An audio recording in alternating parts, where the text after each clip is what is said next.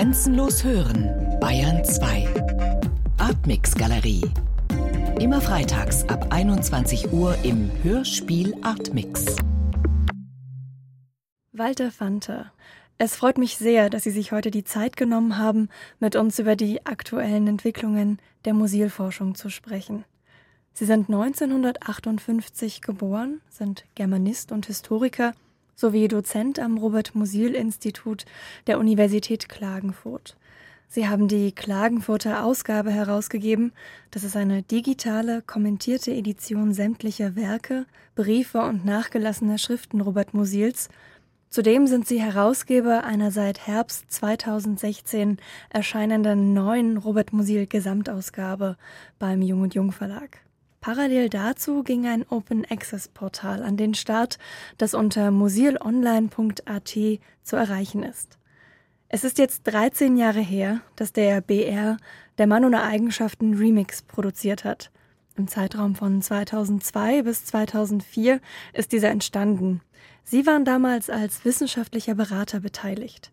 Inhaltlich präsentiert der Remix die zu Lebzeiten von Musil veröffentlichten Romanteile – und er berücksichtigt außerdem alle wichtigen Pläne und Entwürfe aus dem Nachlass. Zu diesem Material in Bezug gesetzt wurden dann zudem noch Interviews, Texte und Stellungnahmen von Kritikern, Literaturwissenschaftlern und Schriftstellern. Seit Mitte der 90er Jahre beschäftigen sie sich mit der editorischen Erschließung von Musils Nachlassmanuskripten. Walter Fante, gibt es denn zu verortende Schwerpunkte und wenn ja welche, mit denen sich die Musilforschung in den letzten zehn Jahren beschäftigt hat? Also Schwerpunkte der Musilforschung in den letzten zehn Jahren haben äh, mit der Ausgabe, mit der digitalen Edition äh, wenig Berührung gehabt.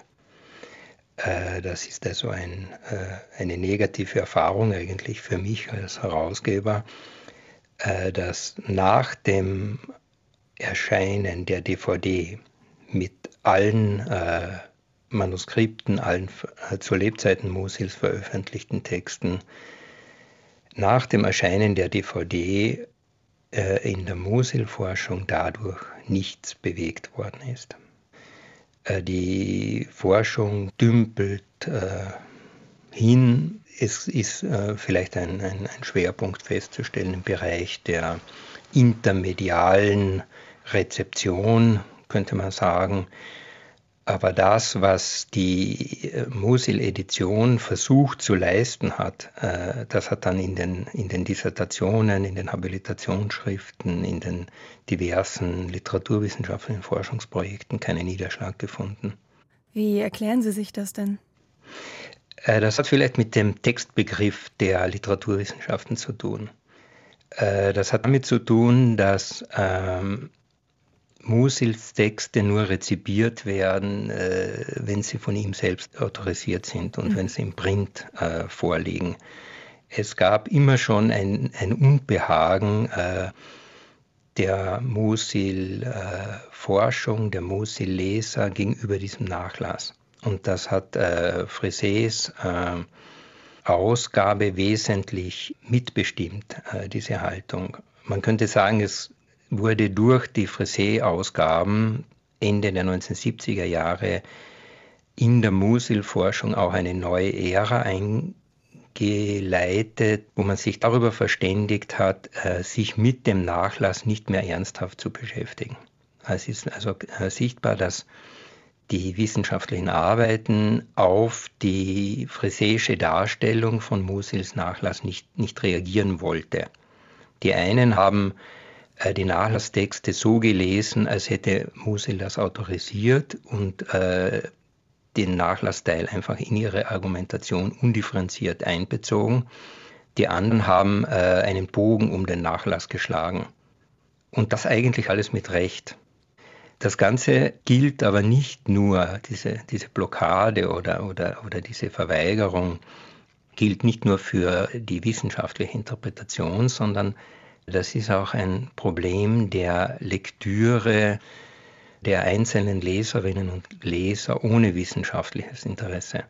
Das heißt, wenn Sie Musil lesen wollen, dann stellt sich bei Ihnen automatisch ein Unbehagen ein, wenn Sie im Buchtext den Nachlassteil des Mann ohne Eigenschaften lesen müssen nach der Frisee-Edition. Die Schrift wird immer kleiner, die Texte wiederholen sich, die Figuren ändern plötzlich ihre Namen äh, und Sie können sich keinen Reim drauf machen. Ja, Sie haben das Gefühl, dass Sie in ein, in ein Textdickicht hineingezogen werden, aus dem Sie dann nie wieder rauskommen und legen das Buch weg. Das ist das Motiv für die Hybrid-Edition, die ich jetzt herausgebe, um hier Musil-Texte äh, überhaupt wieder lesbar zu machen für den sogenannten normalen Leser oder die normale Leserin. Sie haben 2015 das Buch Krieg, Wahn, Sex, Liebe veröffentlicht mit dem sehr vielversprechenden Untertitel Das Finale des Romans Mann ohne Eigenschaften. Und die Frage nach einem möglichen Ende des Mann ohne Eigenschaften gibt tatsächlich Rätsel auf. Sie sind dieser Frage hauptsächlich mit Hilfe der Nachlassmanuskripte nachgegangen. Äh, ich habe äh, Mitte der 1980er Jahre schon meinen ersten Kontakt gehabt zu den Manuskripten Musils. Habe damals am ersten Transkriptionsprojekt an der Universität Klagenfurt unter der Leitung von Friedbert Aspetsberger mitgearbeitet und habe mich immer beschäftigt mit der Frage, was spielt sich im Kopf des Autors ab, wenn er versucht, äh, sich Figuren, äh, Handlungselemente seines Romans vorzustellen. Wie entwickelt sich das? Wie verändert sich das? Ich habe also Musil von Anfang an im Manuskript gelesen. Sie müssen sich vorstellen, ich habe mit dieser Arbeit begonnen, damals als junger Assistent. Eigentlich war ich noch Student ich habe begonnen, Musil zu lesen aus dem Manuskript, bevor ich den Mann ohne Eigenschaften als Buch gelesen hatte. Und dieser spezielle Zugang, den habe ich mir irgendwie bewahrt. Es ist faszinierend, Musil aus dem Manuskript zu lesen. Zu lesen, wie er einmal etwas beschrieben hat und dann noch einmal und dann noch einmal. Er hat die Texte, die er geschrieben hat, bis zu 20 Mal umgeschrieben. Fast jeden Text, von zu jedem Text existieren verschiedene Fassungen. Mhm. Äh, lassen Sie mich vielleicht hier ein, eine Brücke schlagen äh, zu dem Projekt des Bayerischen Rundfunks damals, dem Remix.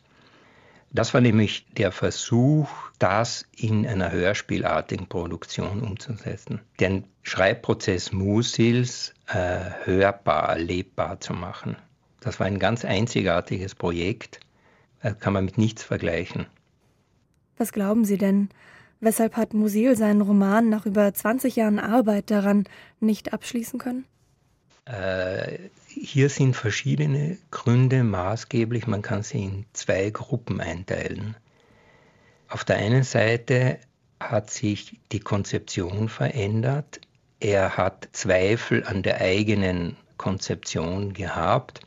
Er hat das, was er sich vorgestellt hat, äh, nicht mehr für selbst nicht mehr für realisierbar gehalten und er war dem ausgeliefert, was er bereits veröffentlicht hatte. Das heißt, das spezielle Problem könnte man beschreiben, Sie schreiben einen Roman, veröffentlichten das erste Buch, den ersten Teil des zweiten Buchs und sind damit festgelegt. Und äh, dann stellt sich heraus, dass die Festlegungen, die sie getroffen haben, aber nicht mehr funktionieren. Und hier kommt die zweite Erklärungslinie äh, ins Spiel, dass nämlich die äußeren Umstände, die historischen, politischen, auch wirtschaftlichen, selbst äh, persönlichen, äh, gesundheitlichen Rahmenbedingungen für die Arbeit am Roman sich verändert haben. Am wichtigsten dabei ist, dass Musil ja eine Zeitdiagnose geben wollte mit dem Mann und Eigenschaft.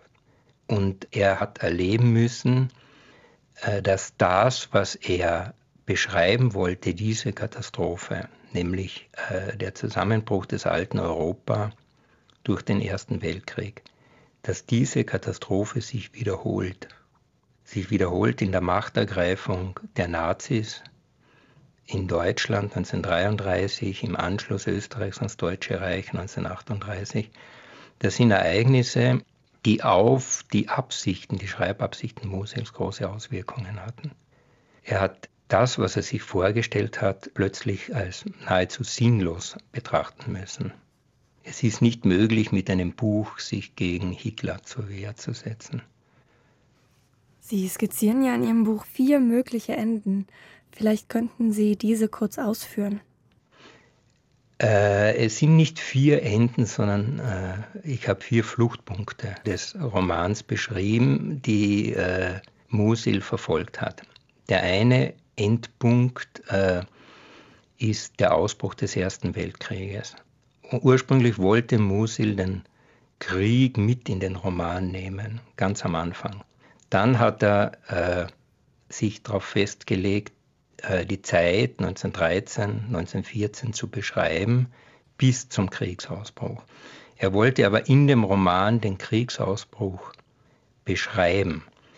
Und er hat sich vorgestellt, dass angesichts der Kriegsbegeisterung, dieser Mobilisierung zum Krieg im Juli, August 1914 eine Umkehrung der gesellschaftlichen Werte stattfindet und dass sich das in allen Figuren des Romans widerspiegelt, dass jede Figur angesichts des Kriegsausbruchs sein anderes, sein negatives Potenzial entwickelt. Und dieses Vorhaben, das konnte er nicht mehr verwirklichen. Da hat ihm dann die Kraft gefehlt. Das ist die, die erste Fluchtlinie mhm. sozusagen. Mhm. Die zweite, da geht es um Wahn.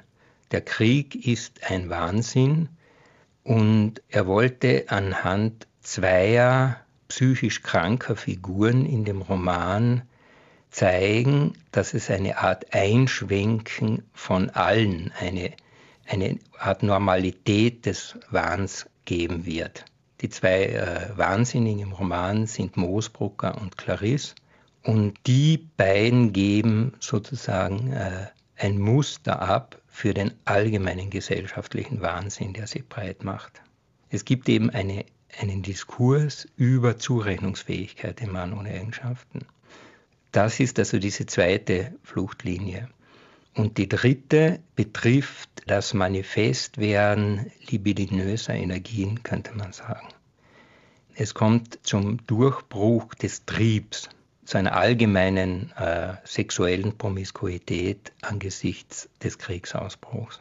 Das wird also festgemacht an einer Figur wie äh, Diotima, Ermelinde Duzzi, die Salondame, die äh, in, in einer Szene, das Musil für das Finale des Romans vorgesehen hat, von Ulrich verführt, nahezu vergewaltigt wird. Und die vierte Ebene oder die vierte Linie betrifft die Liebe, die Geschwisterliebe Ulrich und Agathe, das tausendjährige Reich der Liebe, in das sie eintreten werden. Auch hier hat sich der Plot vollkommen verändert. Ursprünglich hat äh, Musil vorgehabt, äh, seine Figuren, die Geschwister, den Inzest begehen zu lassen auf einer Reise in Italien. Und er scheint dann davon abgekommen zu sein und er wollte die Liebe als Gespräch enden lassen. Also die These ist, dass die Geste der Liebe die Sprache, das Gespräch zwischen den Liebenden ist oder das Liebesgeständnis. Mhm. Und so endet dann im Grunde der Roman. Als Musil dann starb im Jahr 1942, die letzten Kapitel, an denen er geschrieben hat, die bringen diese Liebesgespräche. Ich erinnere mich beispielsweise an Nachlassanekdoten wie die, in der Martha Musil aus den Notizen ihres Mannes Passagen herausgeschnitten hat und sie Jahre später in der Innenseite ihres Mantels eingenäht wiedergefunden wurden. Gibt es möglicherweise solche ähnlichen Entdeckungen in den letzten Jahren? Nein, und ich glaube, wir dürfen uns da äh, auch nichts mehr erwarten. Okay. Ähm, es ist äh, der Nachlass, die Manuskripte, die wir haben, die sich in der Österreichischen Nationalbibliothek in Wien befinden. Das ist das äh, literarische Vermächtnis Musils. Das war ein Zufallsfund, dass man diese Schnitzel in dem Mantel äh, gefunden hat. Ich glaube, das war im Jahr 1980. Es sollte damals äh, der Bestand, also die, der persönliche Nachlass äh, Musils äh, aufbereitet werden für ein Museum, das dann in Klagenfurt tatsächlich eingerichtet wurde und das noch heute existiert. Und dabei ist dieser Fund gemacht worden. Es ist abgesehen davon auch so, dass Manuskripte fehlen in Mosels Nachlass. Man könnte also sagen, finden wir die. Mhm. Es sind zwei Gruppen von Manuskripten. Die einen hat Martha Musil wahrscheinlich tatsächlich vernichtet. Es gibt also Inventare von Musil selbst, er hat also über seine Manuskripte Buch geführt und hier fehlen einige Hefte. Es fehlen Hefte aus den Jahren 1912 bis 1914. Das war die Zeit, als Musil frisch verheiratet waren. Und äh, Martha Musil hat ihre persönlichen, intimen Erfahrungen äh, ihrem Mann anvertraut. Und er hat sich darüber Notizen gemacht. Und er hat dieses Material sozusagen dann auch tatsächlich verarbeitet in seinen Werken im Mann ohne Eigenschaften, aber auch in den Vereinigungen, in den drei Frauen. Und die Notizen aber in diesen Heften, die sind verschwunden. Mhm. Ich glaube nicht, dass man die je wieder finden wird. Und dann gibt es eine zweite Gruppe von verlorenen Manuskripten, die dann später die äh, Personen, denen der Nachlass anvertraut war, in Rom verloren haben. Und äh, davon haben wir aber gute Kopien. Also das ist kein Verlust, der unersetzlich geblieben ist. Also in diese Richtung gibt es nichts zu entdecken. Was es zu tun gibt, was die Aufgabe ist in der Mosil-Ausgabe, das Buch selbst, den Mann ohne Eigenschaften und den Nachlass zu vermitteln, dafür Leserinnen und Leser zu finden, zu zeigen, dass das auch heute noch interessant ist und es so an den, die Leserschaft weiterzugeben, dass äh, es Freude und Spaß macht, es zu lesen. Mhm. Robert Musil allen zugänglich zu machen und eine wissenschaftliche Nutzung in einer zeitgemäßen Form zu bieten, ist ja auch das Ziel der Plattform musilonline.at. Sie sprechen dabei auch von einer Hybrid-Edition. Wir haben auf der einen Seite die Printausgabe beim Jung und Jung Verlag und auf der anderen Seite einen historisch-kritischen Kommentar im Internet. Wie spielen die beiden Teile denn zusammen? Also Hybrid heißt eine Verbindung oder ein doppeltes Angebot. Es gibt den Text im Print und online. Die zentrale Idee ist, dass es zwei ganz verschiedene Interessen gibt, die in einer Edition befriedigt werden sollen. Das eine ist das Interesse am literarischen Text, die Lektüre durch Leserinnen und Leser, die einfach den Mann ohne Eigenschaften lesen wollen. Dieses Interesse kann man nur durch ein Buch befriedigen. Und man muss sich ganz genau überlegen, wie ist so ein Buch angelegt angesichts des Nachlasses.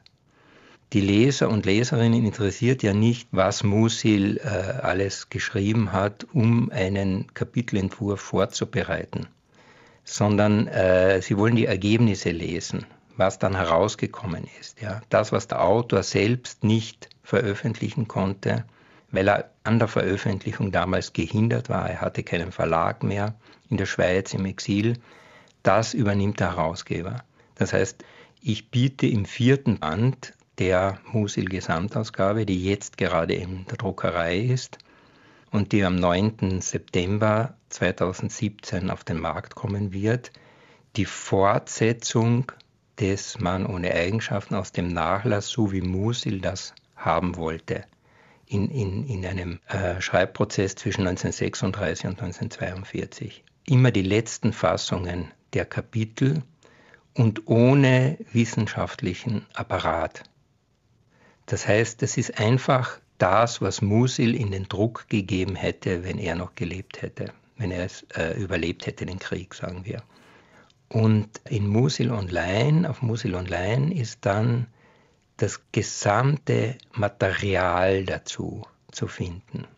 Das heißt also, wir werden bis Ende 2017 die Bilddateien, die Faximiles von den zwei wichtigsten Mappen aus dem Nachlass für diesen Teil des Romans veröffentlichen, die Bilddateien hochladen.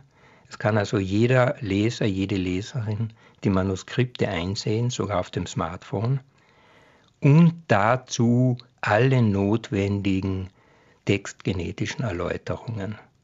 Zudem ist auf der Seite auch noch die Rede von einem interaktiven Kommentar. Ab wann können sich die User und Userinnen beteiligen und was glauben Sie, was werden dort für Diskussionen stattfinden? Also der Kommentar, den wir vorhaben, ist zunächst einmal interdiskursiv und noch nicht interaktiv.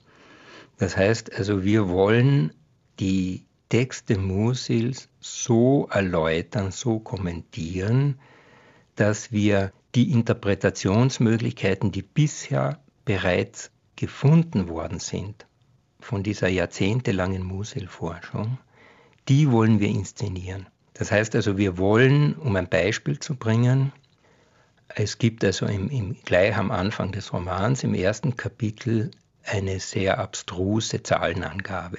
Hier wird ein Unfall geschildert und ein Herr erklärt einer Dame, dass schon, äh, also dass nach einer amerikanischen Statistik äh, 190.000 Menschen bei Verkehrsunfällen in den USA ums Leben kommen pro Jahr und 450.000 verletzt werden.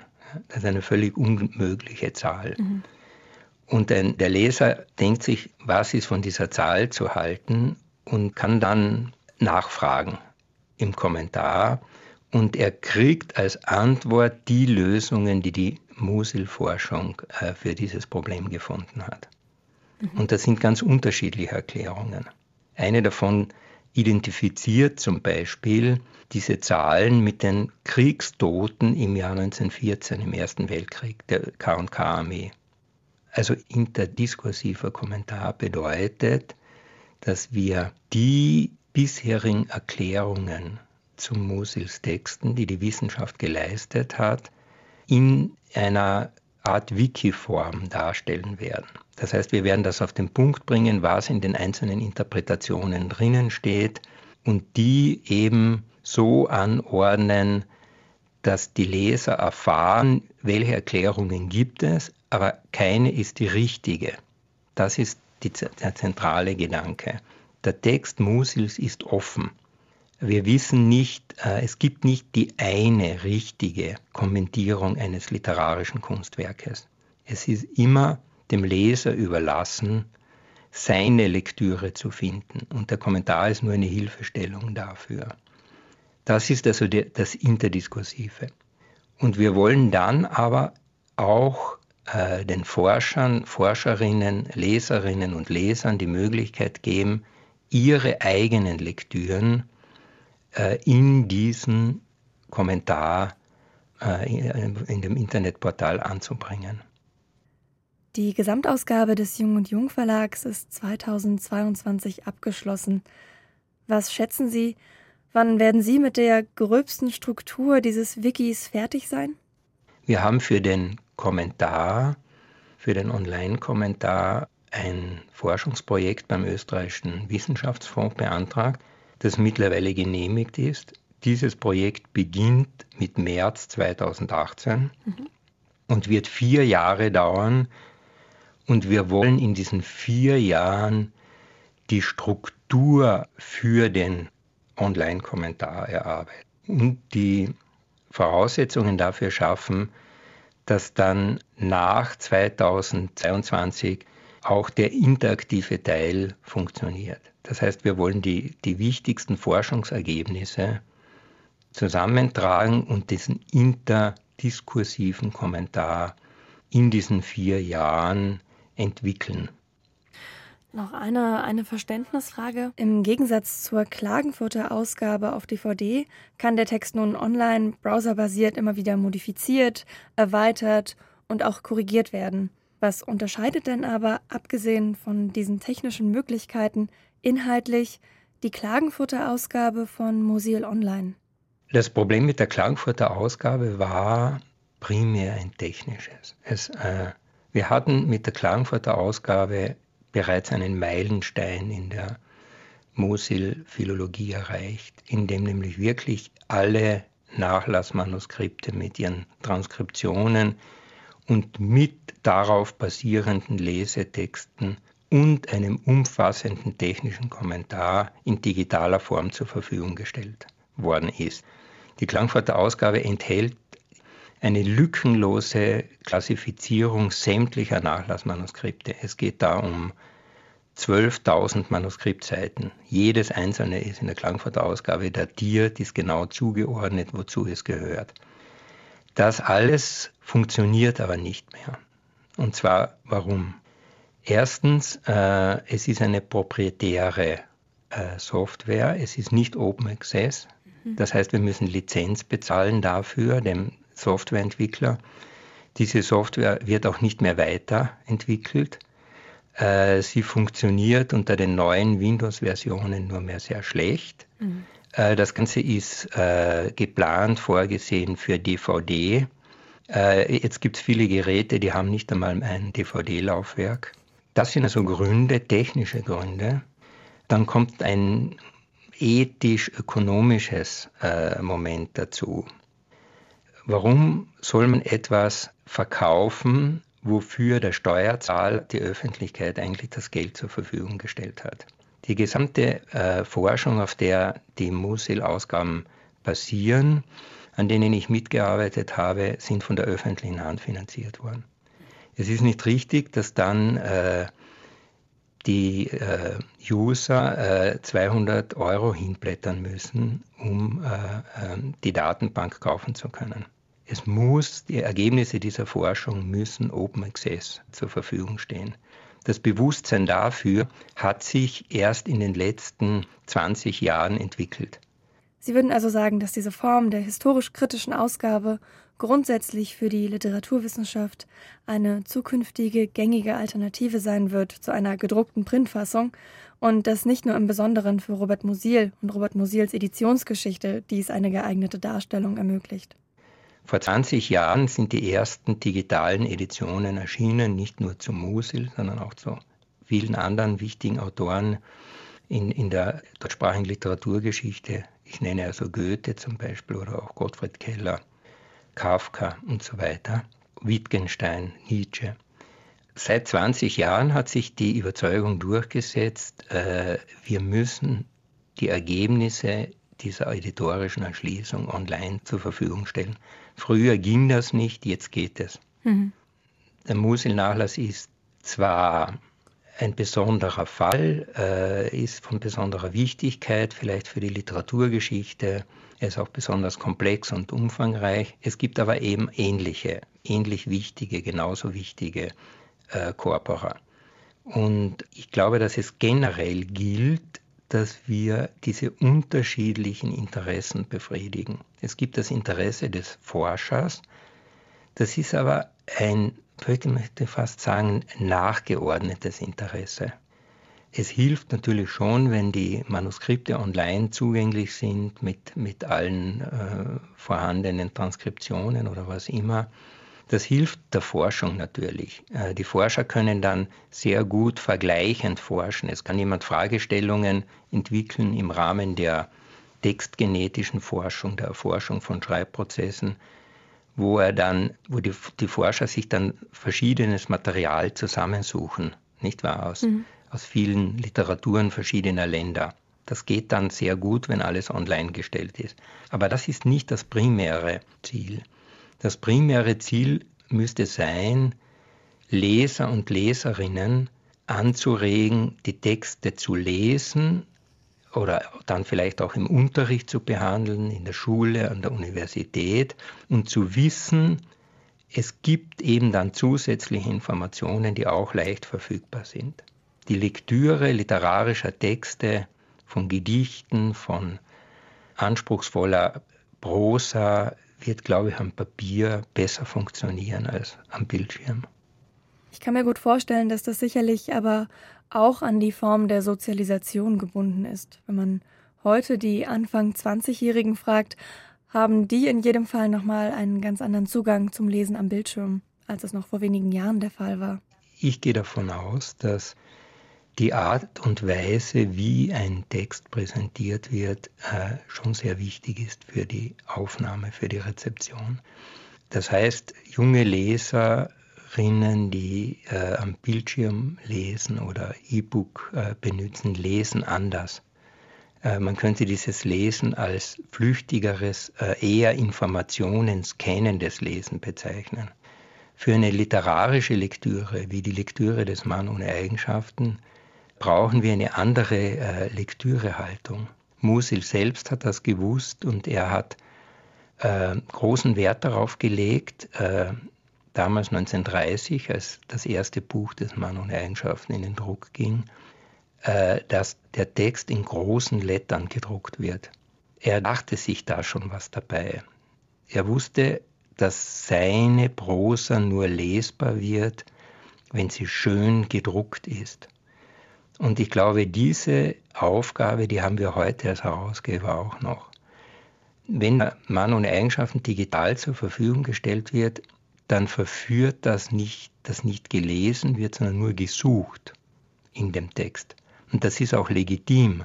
Und es ist ja auch ein Ziel einer digitalen Edition, so ein großes Textvolumen absuchbar zu machen. Aber lesen ist noch was anderes. Gibt es denn schon Feedback auf die Plattform von Lesenden oder Forschenden? Ja, also es, es gab eine, Reihe von, von Rezensionen, äh, da wurde das sehr gut angenommen, im Feuilleton könnte man sagen. Äh, in der Forschung ist dieser Bann noch nicht gebrochen.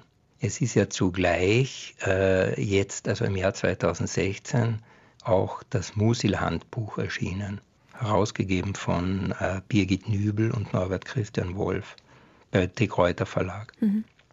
Und der Referenztext für das Musil-Handbuch konnte noch nicht äh, Musil Online sein, natürlich. Und da hat man äh, deutlich bemerkt, dass äh, die Musil-Forschung einfach noch nicht so weit ist, sich auf die Möglichkeiten, die eine Online-Repräsentation bietet, einzustellen. Das ist ein generelles Problem in den Literaturwissenschaften. Die, die Frage, die sich äh, mir stellt, ist ehrlich gesagt, äh, wenn wir jetzt den Remix nochmal machen würden, was würden wir anders machen? äh, wie ist überhaupt der heutige äh, Blick auf diese epochale Produktion. Und dazu möchte ich sagen, ich glaube, wir waren damals unserer Zeit weit voraus. Und Musil Online wird jetzt eine Zeit brauchen. Ich sage jetzt einmal sieben Jahre brauche ich. Das sind die sieben Jahre, die ich noch berufstätig sein werde. Sieben Jahre werden wir brauchen, um auf diesem Level zu sein, die die damalige Produktion des Bayerischen Rundfunks schon erreicht hat. Das muss ich Ihnen jetzt erklären. Wir haben wirklich, wir sind hineingestiegen in die Manuskripte und haben versucht, diese Manuskripte hörbar zu machen. Das heißt, es gibt diese Stimme des Musil, der am Rand seiner Kapitelentwürfe äh, Notizen macht. Das ist in der Produktion im Remix umgesetzt worden. Und diese Nähe am Manuskript, an dem tatsächlichen überlieferten Text, die wurde in der Edition noch nie erreicht. In der Klangfurter Ausgabe aus diesen technischen, aus diesen Vermittlungsgründen, mhm. dass das, die Software einfach zu unbeholfen war, um das zum Ausdruck zu bringen. Und jetzt setze ich noch einmal an mit Musil Online und das Ziel ist, all das, auch das, was ich in meinem Buch, das Sie erwähnt haben, geschrieben habe, dann online auch zu inszenieren. Das ist etwas, äh, das scheint mir besonders wichtig zu sein, dieses, dieser intermediale Aspekt.